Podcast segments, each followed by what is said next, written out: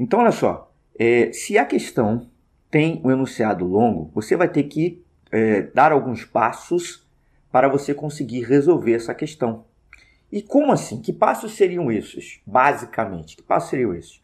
O primeiro passo é você filtrar os dados que você vai utilizar. Você tem que é, tirar, você tem que separar os dados que você não vai utilizar dos dados que que a questão está te informando, né, logicamente, dos dados que você vai utilizar. Você vai separar esses dois dados, esses dois, é, esses dois conjuntos de dados.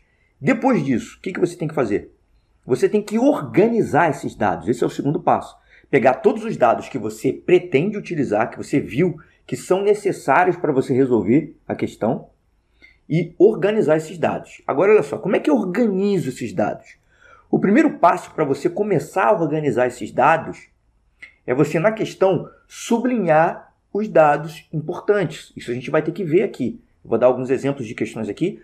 Como você pode é, identificar esses dados que são importantes. Esse é o primeiro passo da organização.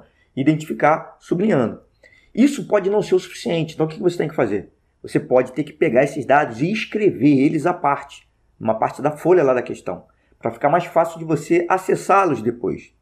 E isso ainda pode não ser o suficiente. Então, olha só, dentro do, do, da organização, já estou dando três pontos aqui importantes: é, o sublinhar, o escrever esses dados e talvez seja necessário você tabelar esses dados. Você colocar eles numa tabela, como é o caso das questões de regra de três, por exemplo. O que, que você faz? Você faz exatamente isso. Você faz a filtragem, você separa os dados que você vai utilizar dos dados que você não vai utilizar, você organiza esses dados e já na hora da organização de escrever esses dados, primeiro você já sublinhou o importante. Na hora de você passar isso para o papel, você já passa esses dados na forma de tabela.